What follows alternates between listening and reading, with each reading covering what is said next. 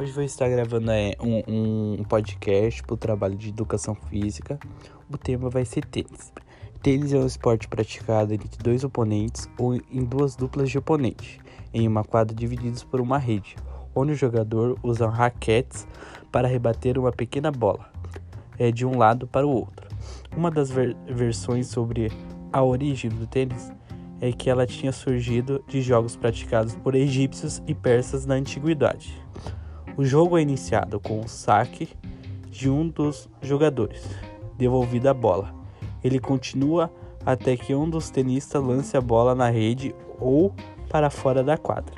Marque-se um ponto aquele que conseguir fazer a bola tocar ao solo de qualquer parte da quadra adversária. A Federação Internacional de Tênis ITF é responsável por organizar o esporte no mundo. No Brasil, o tênis é con controlado pela Conf Confederação Brasileira de Tênis.